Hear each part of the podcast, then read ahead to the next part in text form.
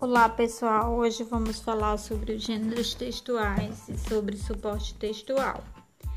Os gêneros textuais são as estruturas com que se compõem os textos, sejam eles orais ou escritos, como por exemplo, uma carta pessoal, um bilhete, um recado, uma lista de compras, dentre outros.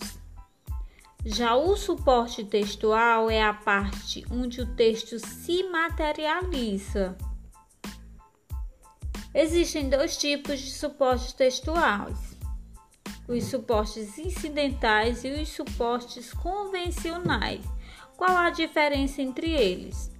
Os suportes incidentais são apenas meios casuais e que emergem em situações especiais ou até mesmo corriqueiras mas não são convencionais, como por exemplo o corpo humano.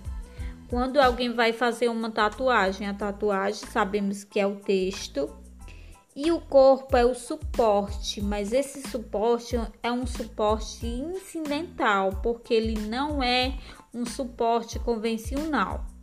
Então, o suporte convencional, quais são? São aqueles que foram elaborados tendo em vista a sua função de suportarem ou fixarem textos. São os suportes convencionais, os livros, as revistas, os jornais. Ok? Então, qualquer dúvida podem perguntarem.